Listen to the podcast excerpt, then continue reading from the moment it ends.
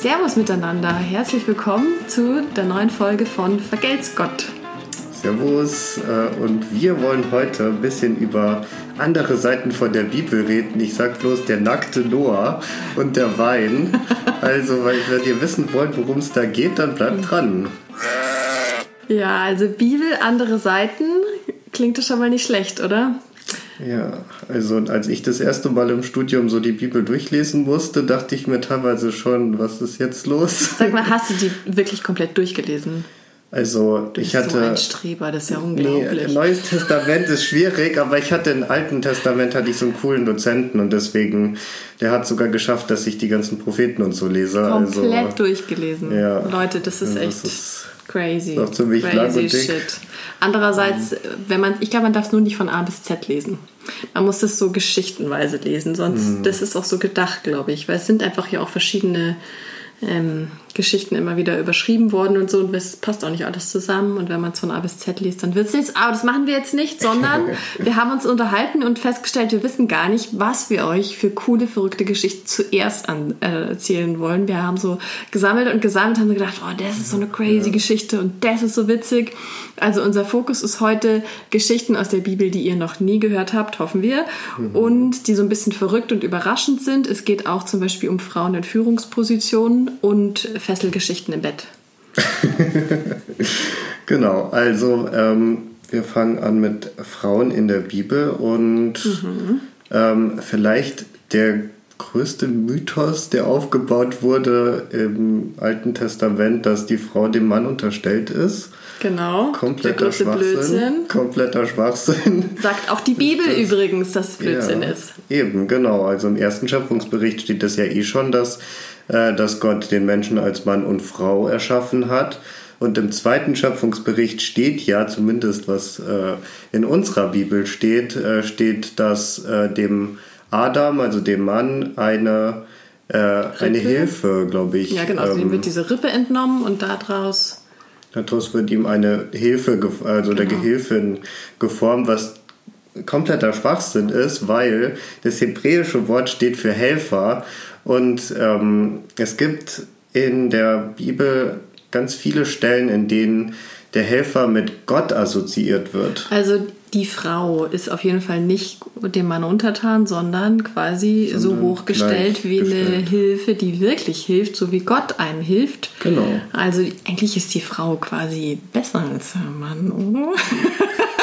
Ich, nö, nö, nö, nö, nö, nö. Das, äh, Ich finde schon, das könnte man jetzt schon mal drüber nachdenken, warum ausgerechnet die Frau auch wirklich so hilft, so wie nur Gott helfen kann. Nein, es war ja, Spaß. Es Okay. geht um die Gemeinschaft, glaube ich. Es geht auf jeden. Fall nicht um eine Unterordnung. Und Luther hat es Genau. halt einfach mal verkackt. Komplett, muss man auch mal sagen. Gut, er hat ja. halt auch in einer Zeit gelebt, als man da vielleicht schwieriger drauf gekommen ist, dass es auch auf einer Ebene sein könnte. Okay, genau, so. Und dann haben wir gesagt, das ist eigentlich wegweisend quasi für die ganze Bibel, auch wenn da jetzt Mhm. nicht dauernd Frauen vorkommen, liegt es natürlich daran, dass das vermutlich das meiste Männer geschrieben haben. Aber es gibt schon auch da Frauen in Führungspositionen, zum Beispiel eine Richterin, also Mhm. Israel wurde von so, wie, wie so Herrschern, ge, Ja, oder? So genau. Herrschern, Herrscher Das waren so Krieger, eigentlich so Anführer, die Anführer passt immer vielleicht besser. so die Philister, also die, Anführer. die Gegner immer vertrieben haben Also eigentlich. genau, gab es doch keinen König und aber es war wie so ein Stämmeverbund und da gab es Genau. dann so einen Anführer, so einen Obersten und ähm, der hat äh, geherrscht und da gab es auch durchaus eine Frau. Das war die Prophetin Deborah, also Genau. schon eine Anführerin im alten Israel und dann gab es diese eine Königin, als es dann Könige gab. Die war ziemlich crazy. Flo, erzähl, weil du kennst dich bei der aus. Das war die Atalia. Und ähm, ja, ich würde mal sagen, die war sehr durchsetzungsstark. So kann man das sagen, ja. wenn man ganz nett ist. Also ähm, die Geschichte geht quasi so, dass ähm, ihr Sohn getötet wird. Der war doch also vor ihr König. Und sie äh, reagiert ziemlich schnell und bringt halt einfach alle Thronfolger um. Also Sie beschließt, dass sie jetzt Königin wird und nicht ihre Söhne. Vielleicht hat es der erste halt auch nicht so gut gemacht. Ich weiß es nicht. Auf jeden Fall hat sie beschlossen, jetzt mache ich das und hat einfach mal ihre Kinder deswegen umgebracht, dass sie ihr nicht in die Quere kommen. Also sehr durchsetzungsstark und determinierte Frauen gibt es auch schon in der Bibel. Ist jetzt vielleicht nicht so eine positive Rolle, aber wir wollten sie euch mal nicht vorenthalten. Ja, und ich meine, sie war immerhin Königin, ne? Also ja, das muss man genau. echt lassen. In ja, so einem Patriarchat ja, gab es eine Königin. Genau. Dann habe ich noch die Judith. Das mhm. ist auch eine Frau in der Hauptrolle. Die Judith wehrt sich und zwar ähm, wird da ganz Israel angegriffen von den Assyrern. Mhm. Also die wurden ja eigentlich ständig angegriffen, Israel, aber jetzt waren es eben die Assyrer und ähm, die waren halt sehr mächtig und es sah auch schon schlecht aus und die ähm, die Bewohner von diesem Dorf, das da belagert wurde, die wollten schon aufgeben haben gesagt, naja, bevor wir hier alle verdursten, die Assyrer hatten sie lange belagert, dann müssen wir halt einfach aufgeben, bevor wir alle sterben. Und das erfährt die Judith, eine ganz mhm. normale Frau, und beschließt, das kann ja nicht sein, dass wir aufgeben, weil wir haben ja Gott auf unserer Seite. Und wenn wir jetzt aufgeben, heißt das ja, wir glauben nicht an Gott, dass er uns retten kann.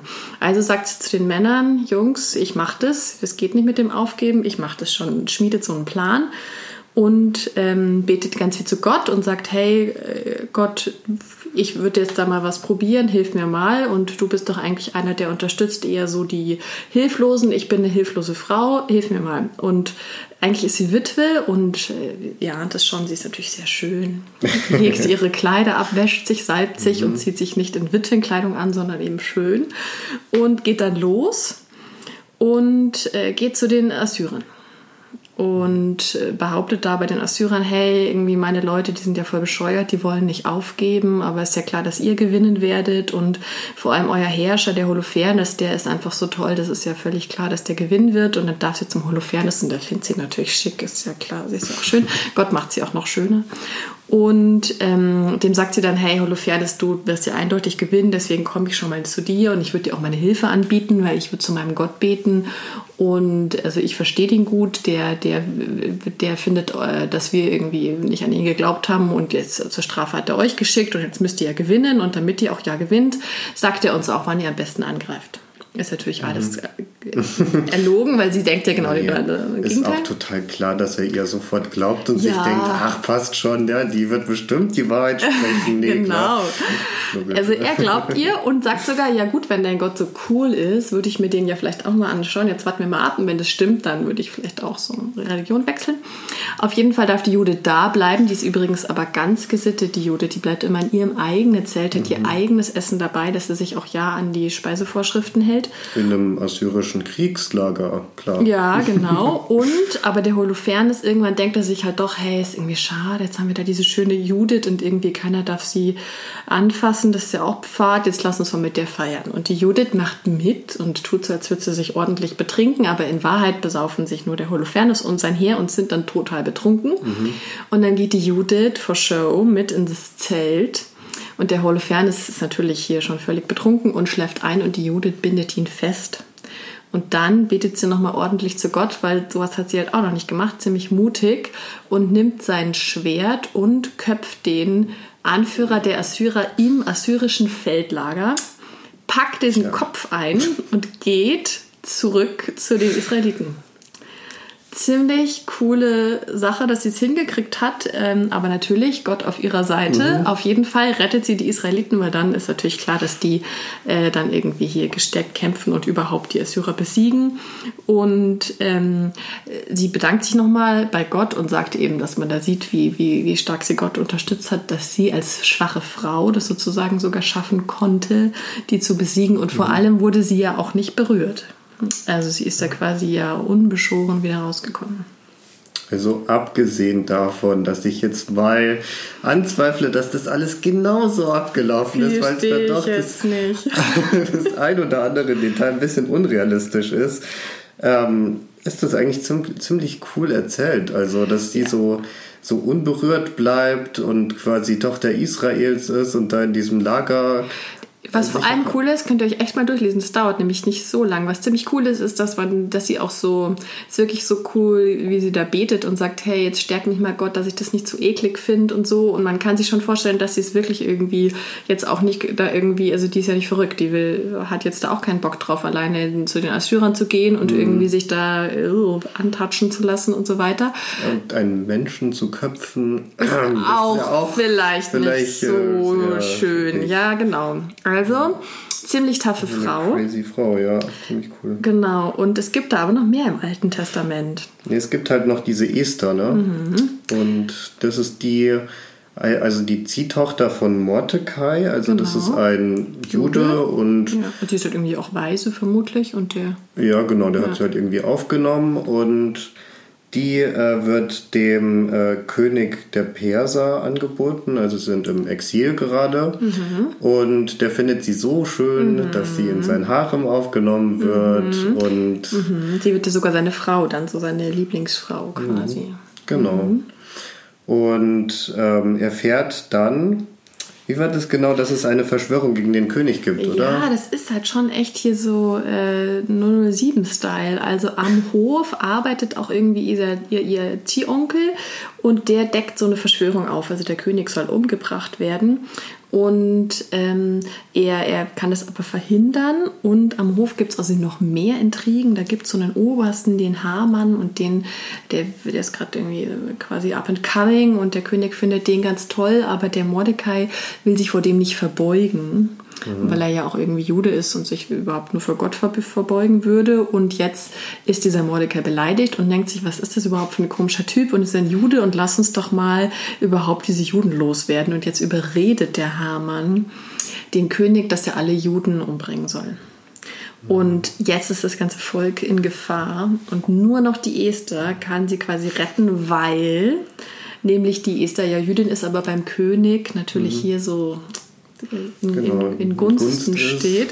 Und ähm, der König weiß nicht, dass die Esther Jüdin ist, hat sie ihm nie gesagt, weil der Mordecai schon gesagt hat, ach, sag das doch lieber nicht. Mhm. Und äh, jetzt muss sie so ganz trickreich mit so mehreren Abendessen, wo sie den immer so umgarnt und den Hamann auch, muss sie das so hindeichseln, dass sie also in höherer Gunst steht als eben dieser Übeltäter Hamann.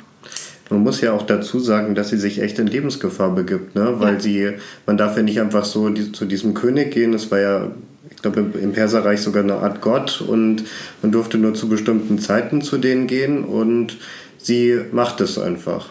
Sie macht das. Und ja, und sie hätte ja auch sagen können, ach naja, gut, ich meine, die wissen ja nicht, dass ich Jüdin bin, jetzt ist halt blöd gelaufen für die anderen, aber wir sind jetzt nicht viele und im Perserreich muss ich jetzt schon schauen, wo ich bleibe. Ja. Und das macht sie eben nicht, sondern sie bittet dann und äh, bekommt auch irgendwie vom König Recht und es deckt sich dann auf, dass der Hamann eben das überhaupt nur aus Bosheit angezettelt hat und die Juden überhaupt nichts falsch gemacht haben mhm. und dass der Mordecai eben diese Verschwörung aufgedeckt hat und im Endeffekt stirbt dann der Hamann. Naja, der war nur beleidigt, weil er Hamann heißt. Was ist das denn für ein Name? das habe ich mir damals schon gedacht, als ich das gelesen habe. Wer heißt denn Hamann? Wer heißt denn Mordecai? Na, Mordecai finde ich schon wieder cooler. Irgendwie. Findest du cooler? Ja. Also wer cool ist, ist halt auf jeden Fall die Esther. Ja, und ähm, ja, in christlicher Zeit dann gibt es ja auch äh, Frauen, die stark sind, zum Beispiel die Maria Magdalena. Aber. Äh, aber äh, das haben schon die Männer mal wieder ganz gut gemacht. die haben ja irgendwann so im zweiten Jahrhundert nach Christus ähm, ganz viele Schriften gehabt äh, über Christus und seine Jünger und haben die halt dann aus, aussortiert, also die ganzen Evangelien quasi und davon sind dann vier übrig geblieben. Genau, also es hätte mehr gegeben als genau, vier. Genau, es gibt auch ein Thomas-Evangelium und es gibt zum Beispiel ein Evangelium der Maria Magdalena. Tja, nur dass wir es leider ja, wir haben es nicht bekommen, weil das als ähm, ja, heidnisch oder heretisch, sage ich jetzt mal, angesehen wurde. Und ähm, weil halt die Maria Magdalena eigentlich halt vermutlich ziemlich cool war, oder? Und da halt auch sehr positiv ja. geschildert wird. Das kam früher nicht so gut an.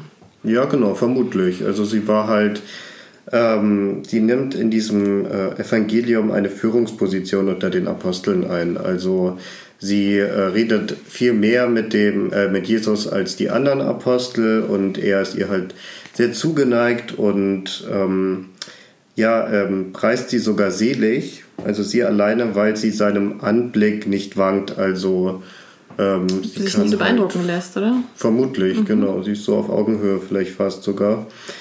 Ähm, also eigentlich eine ziemlich starke Frau in diesem Evangelium und ähm, das und auch andere Gründe waren, haben dafür gesprochen, dass eben ähm, die Frauen gerade so in den ersten zwei Jahrhunderten eine viel wichtigere Stellung hatten, als sie es dann später hatten. Also genau, also schon auch so in der Hauptkirche sozusagen. Also jetzt nicht nur in diesem Evangelium, was wir jetzt nicht abgekriegt haben, sondern ja. zum Beispiel auch in den Evangelien, die wir kennen, merkt man ja auch so ein bisschen, hm, zum Beispiel, wenn Jesus aufersteht, da sind ja lauter Frauen dabei. Mhm. Also so unwichtig können die nicht gewesen sein, sonst hätte er da ja Männer hingeschickt sozusagen.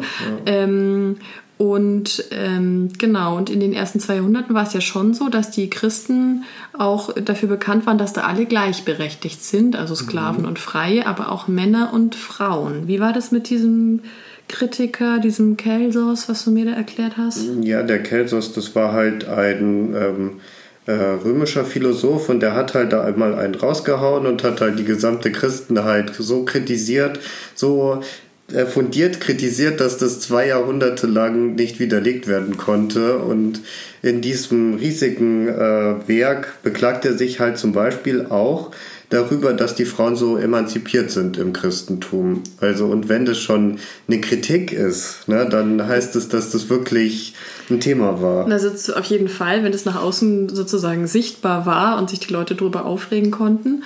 Und das liegt eben auch daran, dass ähm, das eben so in, den, in der Bibel auch angelegt ist mhm. und aber eben auch sicherlich in dem Umgang von Jesus mit Frauen, könnte man sich jetzt mal vorstellen. Genau. Genau.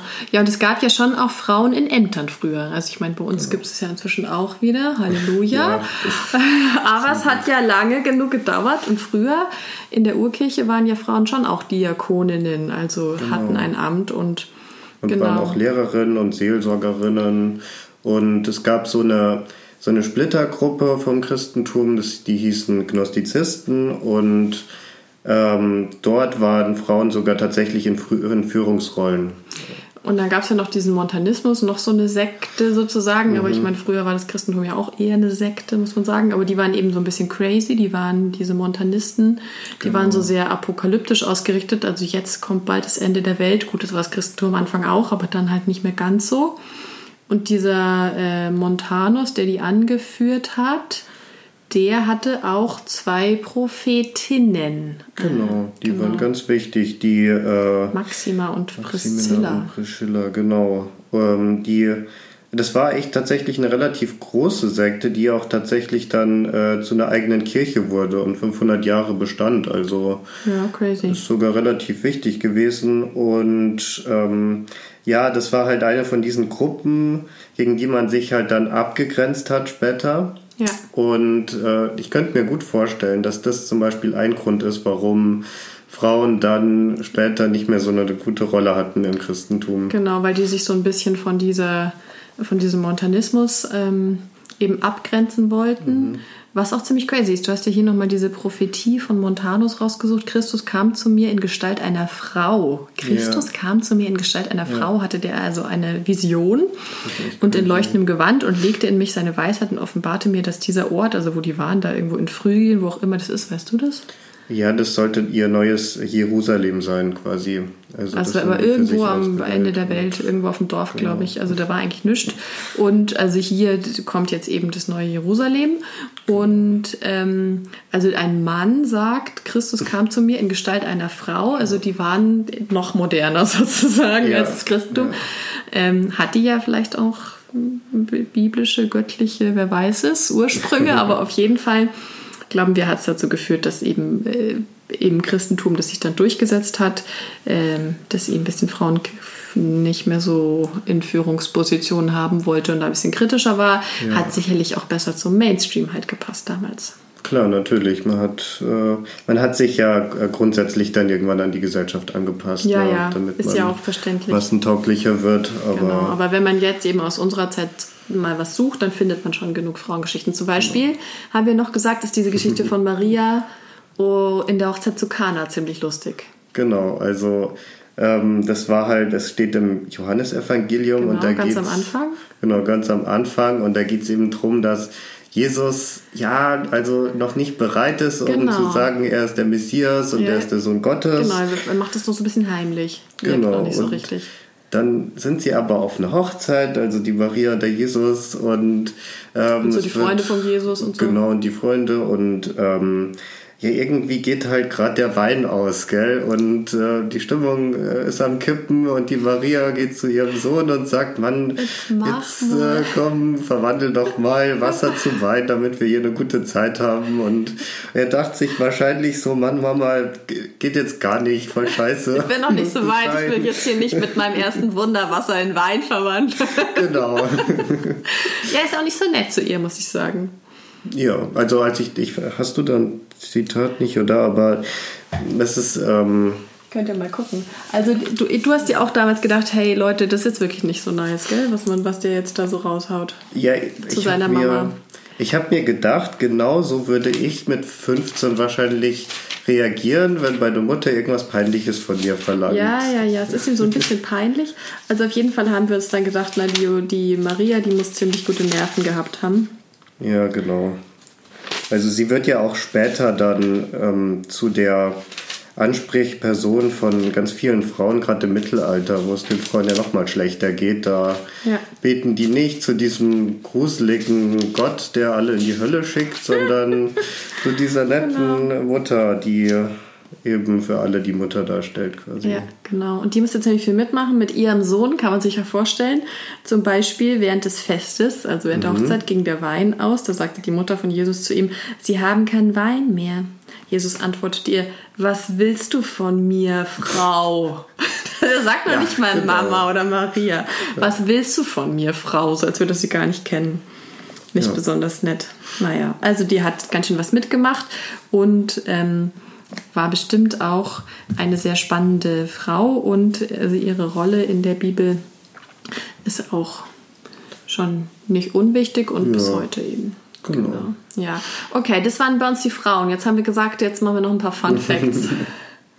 Genau, als wir so Brainstorming gemacht haben, kam erstmal diese Geschichte mit dem nackten Noah und dem Weinberg, weil echt diese Geschichte, mir ist die Kinnlade runtergeklappt, als ich sie gelesen Nicht habe. nur dir. Ich weiß jemand, äh, der, der hat mal die ganze Bibel oder auch versucht durchzulesen, so äh, jugendlich, ähm, weil er so ein bisschen auch mit so in Australien, so äh, ein bisschen mit so christlichen Fundamentalisten so in, in Kontakt kam bei so einem Schulaustauschjahr. Und das ist ja nicht so einfach, sich so gegen solche zu wehren, die sagen, nein, aber du musst lesen, was in der Bibel steht und es stimmt und ähm, Gott sagt es und sonst kommst du in die Hölle. Ähm, ist ja nicht so einfach und da hat er eben angefangen, Bibel zu lesen und beim Noah hat er sich dann auch gedacht, sag mal, was lese ich Ja. jetzt? Was ist, was ist das für ein Gott hier, der so einen Quatsch macht? ist schon ziemlich lustig. Also erzähl mal. Also, ähm, das ist quasi nach der ganzen Sintflut und das ist eigentlich alles gut und Gott hat den Menschen zugesagt, dass er sie nie mehr töten möchte quasi. Ja, ist doch nett. Noah setzt sich quasi zur Ruhe und äh, findet da so einen Weinberg und bepflanzt den und bestellt den und eines Abends äh, macht der plötzlich einfach so aus diesen Weintrauben Wein, wo ich mir schon denke, wie geht das bitte schön? Aber egal, er hat auf jeden Fall Wein und ähm, betrinkt sich, also der erste betrunkene Mensch war das, und legt sich betrunken nackt in sein Zelt. Und dann kommt sein Sohn Ham und macht den riesigen Fehler, dass er in dieses Zelt geht und seinen Vater nackt sieht Ja. und seinen Brüdern halt sagt, komm, das können wir jetzt nicht so lassen, lass, ihn- lass ihn mal zudecken. Gell? Und die beiden wissen sind schlauer. natürlich, die sind nicht blöd, ähm, wir wissen, wie unser Vater drauf ist, nehmen sich die Decke auf die Schultern und gehen rückwärts in dieses Zelt rein, damit sie ihn nicht nackt sehen Ja, und decken ihn zu.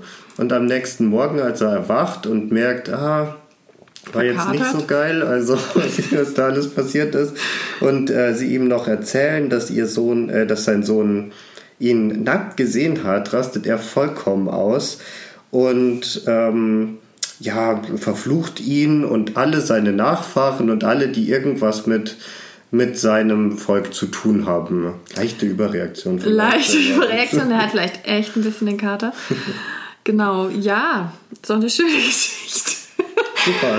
Okay, du hast gemeint, dass der später der Vater von Kanaan wird und Kanaan ist jetzt sozusagen der Feind von Israel Genau. und deswegen haben sie halt irgendwas gesucht, wie sie diesen Hamm irgendwie möglichst negativ darstellen können. Genau. Und irgendwie wird es wohl auch Wein gegeben haben und irgendwie haben sie es dann so. Ja, genau, gerade so diese ähm, Geschichten ganz am Anfang versuchen ja vieles zu erklären. Genau, So, ja. so was in der Welt so passiert. Und da versuchen sie, denke ich mal, zu erklären, dass man, wenn man sich besäuft, manchmal nackt in einem Zelt endet und Und warum Kanaan irgendwie blöd ist. Man nennt es dann Genau. übrigens Etiologie, falls ihr sowas schon mal gehört habt. Also eine, der Versuch einer Begründung, warum die Welt so ist, wie sie ist, überzeugt uns jetzt nicht so, aber wir fanden es trotzdem immer noch eine lustige Geschichte. Also falls mal irgendwer nackt im Zelt liegt, nur rückwärts reingehen, Leute. ja, bitte, gerade wenn es euer Vater ist. Ach, die auch keinen Bock drauf. Ja, überhaupt, was ja. besäuft er sich? Ich finde es schon ein bisschen frech. Ich meine, er ist doch schuld. Gut, es war der erste Wein, er konnte es nicht ahnen. Ja, aber ich meine, dann zu sagen, hey, mein Sohn, ich verfluche dich und alle deine Nachfahren, das ist schon. Ja, immerhin hat er sie nicht umgebracht wie Atalia. Ja, stimmt auch wieder. Naja. Okay, also es gibt crazy Geschichten in der Bibel. Eine andere ist von Simson. Ja. Habt ihr vielleicht schon mal gehört, den Namen? Das, das ist ein cooler Typ, Leute. Also der ist extrem sch Ist der nicht schlau, der Hulk? Ist der nicht auch Professor? Aber Naja, nur, wenn er nicht der Hulk ist. Oder meistens. schau mal. Also der Hulk ist auch nicht so besonders schlau vielleicht. Auf jeden Fall Simson vielleicht auch nicht so besonders schlau, aber er ist saumäßig stark. Genau. Und quasi wie so ein, also wie so ein Zauberer ist er sozusagen, weil er hat wie so magische Kräfte. Er hat nämlich so stark unbesiegbar. Ähm, egal, was die Leute tun, quasi er ist nicht zu besiegen, weil er hat nämlich sechs Haare auf dem Kopf.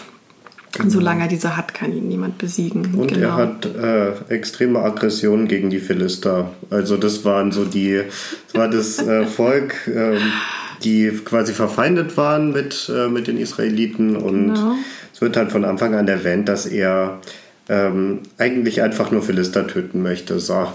Und er lässt sich meiner Meinung nach eine besonders umständliche Art einfallen, die ähm, zu töten. Er ähm, heiratet nämlich eine Frau von den. Philistern, genau, die Timna. Und ähm, als er auf dem Weg zu dieser Timna ist, also er muss irgendwie durch die Wüste gehen, sieht er einen Löwen und plötzlich wird er komplett aggressiv und geht hin zu diesem Löwen und zerreißt ihn in zwei Hälften. Einfach, einfach so. Das war auch für mich so ein Moment, wo ich mir dachte, what the fuck? Und Genau, also das ist so eins seiner Hobbys, irgendwie Löwen zerreißen. Das nächste ist Philister erschlagen mit so einem Eselskinn-Knochen, Eselskinn-Backenknochen. ah, stimmt, ja. Vielleicht genau. legt er da halt Tausende, keine Ahnung. Ganz und. Also er findet die irgendwie halt. Ist ein bisschen so wie Asterix und Obelix. Der Obelix will die natürlich nicht er- erschlagen, aber der der. arme Obelix. Ja, genau. Aber das macht ihm halt irgendwie Spaß so. Und Genau. ähm, dann gibt es aber nicht nur diese Timna, es ist ein bisschen so ein Frauenheld, sondern es gibt auch noch die Delila. Mhm. Und die fesselt ihn immer ans Bett. so, interessant. Was Ja. machen die dann da wohl? Das ist, kann man sich jetzt schwer, schwer vorstellen.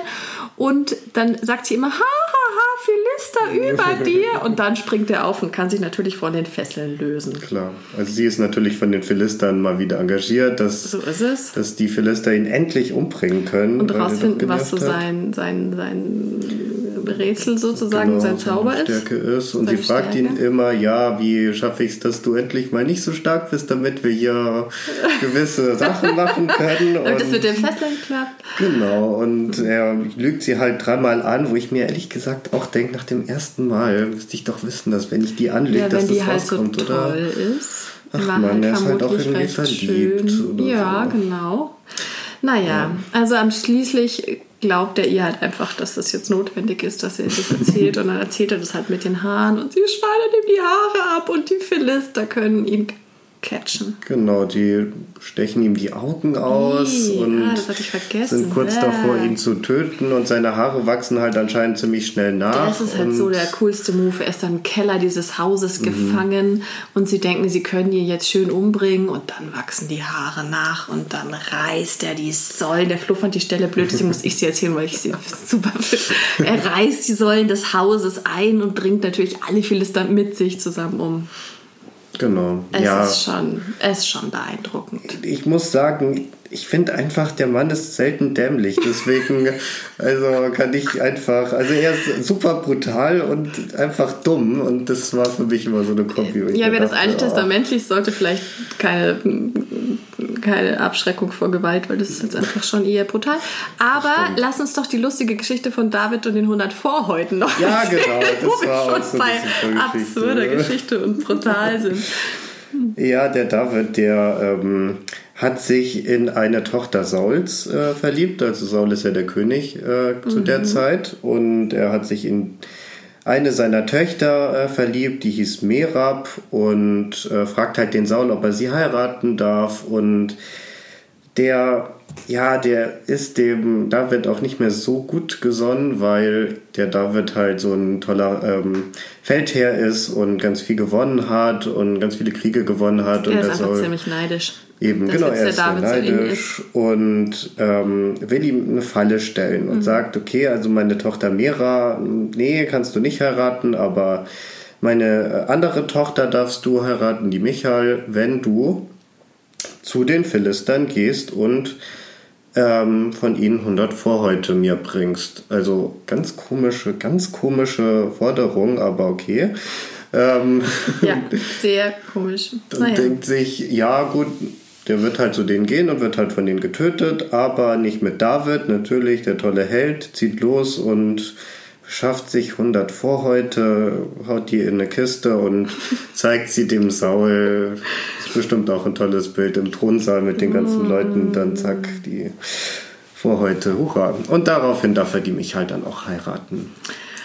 Ja, also cooler Typ, der David. Und um den soll es jetzt auch gleich nochmal gehen. Und zwar gibt es nicht nur diese völlig abgefahrenen, crazy Geschichten in der Bibel.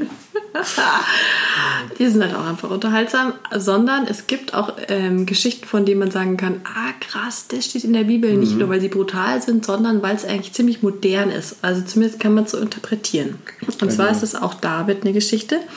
Der David, ihr kennt es bestimmt, der David, das ist dieser kleine Hirtenjunge, der gegen den Goliath, übrigens ein Philister, äh, mit der Steinschleuder siegt. Und danach ist ja der David äh, quasi der Held von Israel, weil er eben die Philister besiegt hat und ja irgendwie noch klein war und gar nicht da als Soldat war, sondern nur um seinen Bruder Essen zu bringen und er ganz alleine gegen den großen Goliath.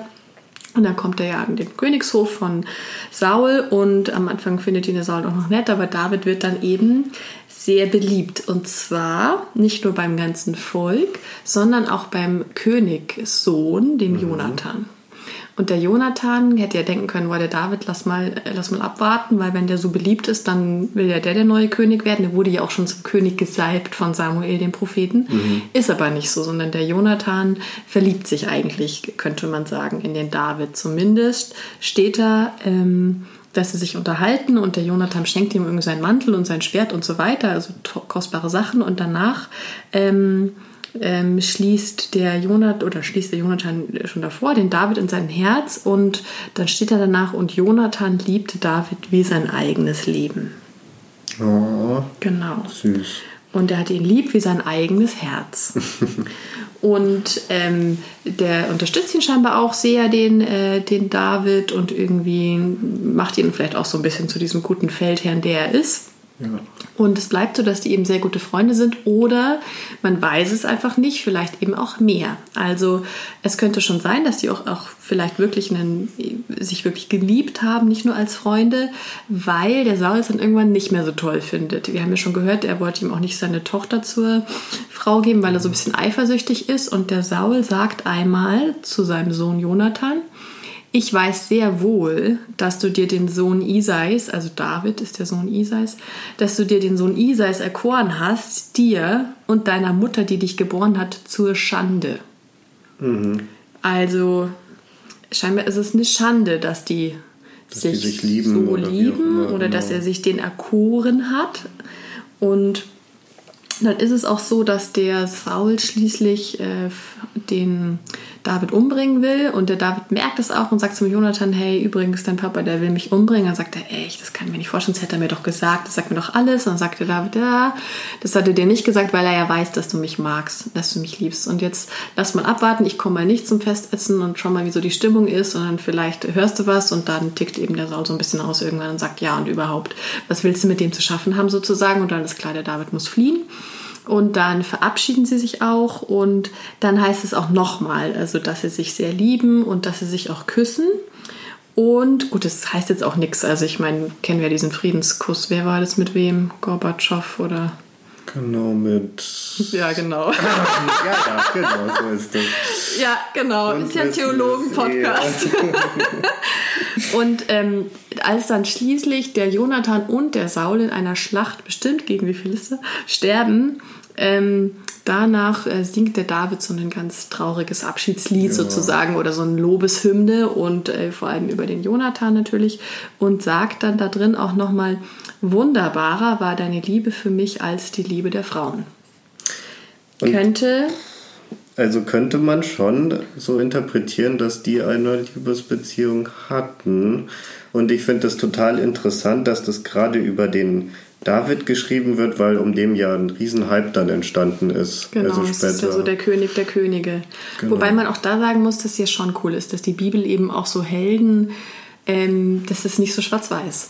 Ja. Also der David hat ja sonst auch noch mehrere äh, Probleme in, äh, in seiner Familie. Er heiratet ja dann schon, aber beginnt, betreibt ja Ehebruch. irgendwie den, den Mann von ihr. So den, quasi, also er verliebt also sich dann in die Batzeba, die ja nicht seine Frau ist. Äh, und ähm, damit er die dann heiraten kann, lässt er ihren Ehemann quasi umbringen, schickt ihn an die vorderste Front.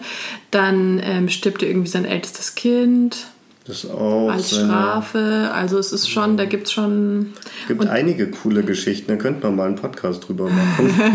ja, dann noch diese Geschichte irgendwie mit seinem Sohn. Äh, ja, und dessen Halbschwester wird eben vergewaltigt von einem anderen Sohn von ihm und den Sohn begnadigt er dann aber und es zieht sich so durch, dass er einfach seine Familie nicht, also nicht bestrafen kann, sondern er liebt die einfach viel zu sehr.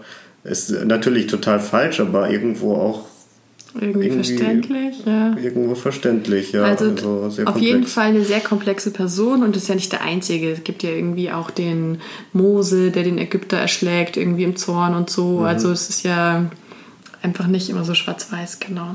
Ja. So, und weil wir einfach gerade als äh, Protestanten nicht ohne die Bergpredigt auskommen, müssen wir sie noch erwähnen, weil das eine, natürlich eine mega krasse Botschaft ist da drin. Ja, ne? wir, ich finde, warum wir nicht davon aus, also ich meine, weil wir Protestanten sind, finden wir die Bibel so, so cool, ähm, das ist ja schon mal so. Und dann finde ich, wenn wir jetzt lauter lustige Geschichten und irgendwie crazy Geschichten dann ähm, muss man einfach auch noch ein bisschen was mit wirklich krassem theologischen Inhalt erwähnen, ja. weil die Bibel ist ja nicht nur irgendwie Fun Facts und verrückte Geschichten im Alten Testament, sondern die Bibel ist einfach insofern auch ziemlich krass, als dass sie ähm, wirklich eine radikale Botschaft hat, die man vielleicht auch nicht immer so im Hinterkopf hat. Man kennt irgendwie so, ach, der verlorene Sohn und irgendwelche schönen Geschichtchen mhm. und irgendwelche Ich bin Worte, ich bin die Wahrheit und so weiter und was halt so Schönes irgendwie drin steht in der Bibel, wenn man sich denkt, ach, das ist ja toll und Licht der Welt und so und ist alles schön und gut. Und dann, bam, kommt da die Bergpredigt. Und da stehen einfach halt schon auch Sachen drin, die ganz schön schwere Kost sind. Ja, zum Beispiel, wenn dich deine rechte Hand verführt, so hau sie ab und wirf sie von dir. Es ist besser für dich, dass eins deiner Glieder verderbe und nicht der ganze Leib in, der Hö äh, in die Hölle fahre. Also, ja, also erstmal steht da, dass wir in die Hölle kommen, wenn wir uns verführen lassen und mhm. nicht dann dafür sorgen, dass wir da uns von dieser Verführung trennen. Ist jetzt schon mal hart, oder? Ja. radikal. Ähm. Und dann soll man sich lieber seine Hand abhacken. Also ich meine, das ist natürlich ein Bild, aber es ist schon. Also er fordert eindeutig. auf jeden Fall dass man absolut äh, ihm folgt und Buße tut. Ja, und genau, ihm nachfolgt, ja. ja. Und nicht irgendwie hier Larifari gegen die Gebote verstoßen. Er sagt ja doch irgendwie immer wieder, ich bin nicht gekommen, um die Gebote abzuschaffen, sondern eher so sie zu verstärken sozusagen. Ja, die zu erfüllen, oder? Ja. Ähnlich, also. Aber ja, klar. Nee, mhm. es, ist, äh, es ist auch wirklich alles schwierig zu, ähm, zu interpretieren. Er sagt ja auch, dass man seine Familie verleugnen soll und ihm folgen soll und dass quasi er die Familie ist und mhm, genau. ähm, diese Gemeinschaft und nicht mehr die eigene Familie. Ja, also schon so einfach Sätze, wo man sich denkt, na ja, also wenn ich das aber machen soll, dann also ich meine, das würde ja theoretisch, würde theoretisch heißen, jeder, der nicht mhm. an Jesus glaubt, den, mit dem darf ich keinen Kontakt mehr haben in meiner Familie. Und das. Ja, und es würde vielleicht auch heißen, man darf nicht hier gemütlich in seinem Haus wohnen, sondern muss irgendwie schon auch raus in die Welt gehen, oder? Und Leute irgendwie von Jesus überzeugen ja. und nur mit allen, die das auch irgendwie ganz ernst irgendwie sich umgeben. Und das gibt es ja schon auch viel. Ich habe gerade noch mal irgendwie so über Trump gelesen und diese ganz radikalen Evangelikalen, die da jetzt irgendwie auch diesen, das Kapitol gestürmt haben. Da gab es lauter Kreuze und sie haben immer so nach dem Motto, Gott will es, also sie es nicht gesagt, aber so in die Richtung irgendwie. Also es gibt ja schon auch genug Leute, die irgendwie sagen, das muss man alles so irgendwie radikal ähm, mhm. leben, wobei es dann die Frage ist, ob sie das tun. Das ähm, glaube ich ehrlich gesagt auch nicht. Nee, glaube ich natürlich auch nicht, weil das ist ja eine, eine, sehr radikale Friedensaufforderung. Wenn man dann äh, Polizisten umbringt, ist das natürlich auf keinen Fall das, was Jesus sagt, dass man tun soll. Aber eben, also gibt schon ähm, wirklich Stellen in der Bibel, wo man sich schon auch fragt, wie soll ich die verstehen? Also es ist nicht nur, weil es irgendwie der nackte Noah ist und da wird irgendwie ein Sohn, der völlig unschuldig ist, verflucht, sondern auch irgendwie, wo man sich denkt, na ja, also irgendwie okay, aber wenn das jetzt die Forderung ist, dann kann ich das Ganze auch vergessen, weil das schaffe ich gar nicht irgendwie, dass ich hier nichts falsch mache und ähm, mich nicht verführen lasse. Das heißt ja dann auch ein Mann, der schon einer Frau hinterher schaut, beginnt Ehebruch und so weiter. Ich ja, meine, das schafft schon, ja keiner. Schon heftig. Also. Und dann ist halt die Frage, was machen wir jetzt mit der Bibel? Also ich denke, das ist okay, wenn das schwer zu interpretieren ist. Das muss ja auch nicht alles verständlich sein, dann wäre es ja auch irgendwie ziemlich fad und es soll einen ja aufrütteln. Aber was vielleicht da noch interessant ist, habe ich gedacht, ist eben so diese These der Mitte der Schrift. Also mhm. ähm, gleich von Luther, der eben gesagt hat, Jesus ist die Mitte der Schrift erstmal. Also wenn man jetzt irgendwas liest, irgendwie von, keine Ahnung, dem nackten Noah und dem Wein und da wird man jetzt irgendwie wegen äh, irgendwie verflucht, dann wäre vielleicht so das Gegengewicht irgendwie zu sagen, okay, aber ist jetzt nicht die, nicht jede Geschichte über Gott ist so grausam und mhm. ähm, lass uns mal irgendwie gucken, was sagt denn Jesus? Der sagt was ganz anderes. Und für Jesus gilt es dann aber eben auch. Also wenn der auch einmal irgendwie sagt, ähm, irgendwie hier ähm, der, der verlorene Sohn, dass man irgendwie eben auf jeden Fall aufgenommen wird von Gott irgendwie in seine Liebe. Wenn man umkehrt, dann ist es ja eine ganz, ganz andere Position als jetzt so die, die Bergpredigt. Und ähm, dann kann man das einfach halt so ein bisschen nebeneinander halten und mhm. schauen, wie sich das gegenseitig vielleicht ergänzt. Ja, ich finde auch, also man sollte halt Jesus zum Vorbild nehmen. Quasi so ein bisschen als als Leben, ohne das? dass man, ohne dass man es ganz erfüllen kann, aber man sollte immer schon sich überlegen, ist das jetzt wirklich so wichtig, was ich hier tue? Okay. Weißt du, also man könnte es vielleicht versuchen, sozusagen, dass man ja, sich immer genau. wieder selbst befragt und es nicht gleich ganz aufgibt. Genau, also nicht, genau, also nicht sagen, es sind komplett radikale Forderungen, die ich überhaupt nicht, nicht, einhalten kann, sondern muss, wird schon immer den Reality-Check machen, kann ich das vielleicht einhalten? Ist das mir möglich? Was Oder bin ich einfach nur zu faul? Was würde das irgendwie bedeuten, sozusagen? Genau. Hm. Ja, aber da eben auch. Also ich finde immer, sobald es einfach wird, ist es irgendwie, stimmt es wahrscheinlich nicht. Also weil bei Jesus als Vorbild, da kannst du ja auch verschiedene Bibelstellen irgendwie als Vorbild mhm. nehmen und da ist ja, ja auch wieder die Frage, was hat er jetzt echt gesagt und was nicht. Dafür haben wir ja auch irgendwie äh, die Ursprachen gelernt, mhm. dass wir eben irgendwie dann auch nochmal auf Griechisch das analysieren können und sagen, na, das und das hat er vermutlich gesagt und das und das ist irgendwie ein ganz anderer Sprachduktus, das passt dann nicht rein oder ja. so. Oder eben, äh, dass man im Hebräischen dann verstehen kann, naja, so Hilfe heißt jetzt dann nicht irgendwie Haushaltshilfe, äh, die Frau, sondern eben was ganz anderes und hat einen ganz anderen Kontext damals gehabt. Mhm. Und so muss man, glaube ich, schon an die Bibel rangehen, dass die halt einfach komplex ist und man irgendwie dann vielleicht eher sich da was rausziehen kann. Ja. Ja, es ist auf jeden Fall nicht einfach. Also man Nee. kann sich nicht einfach machen mit der Bibel. Aber es lohnt sich auf jeden Fall immer mal wieder, wenn man mal eine Geschichte liest. Also ich glaube, das hoffentlich haben wir euch ein bisschen Lust gemacht zum Bibellesen, weil es schon definitiv nicht so, dass man sich denkt, ach na ja, jetzt ist halt irgendwie da so eine nette Geschichte, sondern da kann man schon immer mal wieder crazy Sachen entdecken und es überrascht dann immer mal wieder. Genau, es kann auch durchaus unterhaltend sein teilweise. Also, schön, dass ihr dabei wart. Vergelt's Gott fürs Zuhören. Genau, vergelt's Gott. Und äh, vergesst nicht, unseren Instagram-Account zu abonnieren. Vergelt's Gott heißt der, gell? Also vergelt's Gott. Ja, man kann auch, glaube ich, irgendwie auf Apple Podcast kann man uns bewerten. Ach ja, genau. Wer da Lust hat, wäre auch schön. Wird uns freuen. Genau. Okay, ciao. macht's gut.